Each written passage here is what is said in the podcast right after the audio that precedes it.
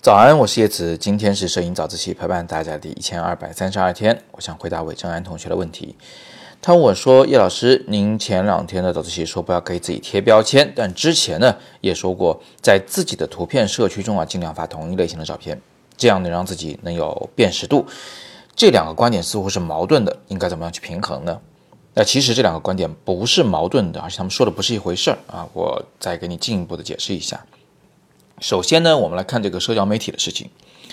如果你在一个社交媒体中，比如说图虫网中，呃，发的照片是乱的，一会儿发人像，一会儿发宠物，一会儿发儿童，一会儿发风光照，一会儿又是你吃的这个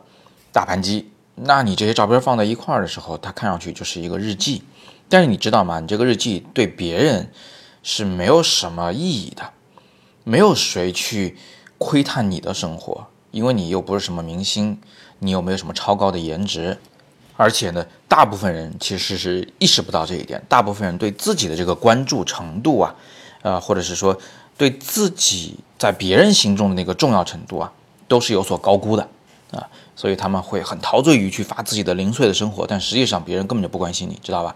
所以这就是我们说为什么要在社交媒体中尽量避免什么都发的这么一种情况。那你最好是发同一种类型的照片，比如说你发很多的人像啊，但是把你的那个呃旅行的照片或者纪实类的照片那个吞到肚子里啊，就不发这个媒体。你可以注册两个账号，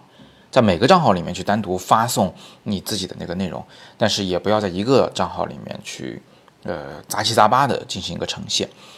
那之所以推荐你这么去做的原因呢，还有一个就是，嗯，别人对你的这个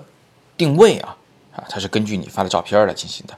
呃，如果你是什么都发，别人不会认为啊，你韦正安是一个万能型摄影师，还没有这样的定义。他会觉得你可能没有什么特长。那如果你发的都是人像类的照片，别人就会很清晰的定义为韦正安是一个人像摄影师。这种别人对你的定义虽然有一定的局限性，但是它有好处，就是它至少能让别人记得你。而且是别人需要用到你的时候，他能想起来去叫你。比如说，他想拍个写真的时候，他想我找韦正安，因为他是拍人像的，对吧？那如果你是一个旅行类的摄影师，你比如像我，现在很多公司找我来拍照的时候，都是让我去拍摄这个呃旅行类的照片。那这就是别人对我的一个定位啊。这个原因是因为我老是在发一些旅行类的照片，别人知道我是干这个的啊，我擅长干这个。你要知道，我们是位于一个信息大爆炸的时代啊，在这个时代里边，你让别人记住你都很难，何况他要记住你多个优点，那是不太可能的啊。记住一个优点，给你贴一个标签就不错了。所以这就是我推荐你在同一个图片社区、同一个账号里，尽量发同一类型照片，给自己的定位清晰一点的啊这个原因。那么另外一个方面，前两天我早自习里面说不要给自己贴标签，我说的这个贴标签呢。呃，是指的，这是一种非常具有局限性的标签，比如说决定性瞬间啊，这就是一个很要命的标签。这个标签呢，我相信布勒松本人是非常不喜欢的，而且他的那个布勒松基金会啊也非常不喜欢。他的那个基金会的主席天天都在跟别人争论，争论了好几年，说决定性瞬间这个词儿压根儿就不是这个亨利布雷松他强调的一个观点啊，他是很有局限性的。在英文里面呢，贴标签啊这个词儿，它本身呢甚至还带有负面的含义，所以它并不是一个呃正面的词汇。那什么样的标签最好不要给自己贴呢？比如说我是一个擅长拍摄情绪的摄影师，而这听上去个描述不错，但是实际上呢，他可能就抹除了呃你有一天用照片去讲故事的这么一种可能性。那可能让你不知不觉的呢，就变成了特别偏科的一个人，或者呢，我见到过很多的摄影爱好者反复的跟我说：“啊，叶老师，我其实特别不擅长拍人像。”你看，这也是一个标签，这是一个纯负面标签，这样的标签根本就不要有。你怎么知道未来的你会不擅长拍人像呢？呃，不要给自己下这样的定义，这样的话呢，你未来的发展的可能性就可以更广阔一些。那当然了，我们事实上就是有一种拍摄的偏好的，比如说我本人，我反复的在早自习里面说，我就是喜欢拍纪实的，但是呢，我从来不会说我只能拍纪实，我更不会认为我只能拍某一风格的纪实。呃，这让我想起了前段时间我在那个柬埔寨的时候，有一位呃我同一个组的来自于菲律宾的一位同学啊，一位男生，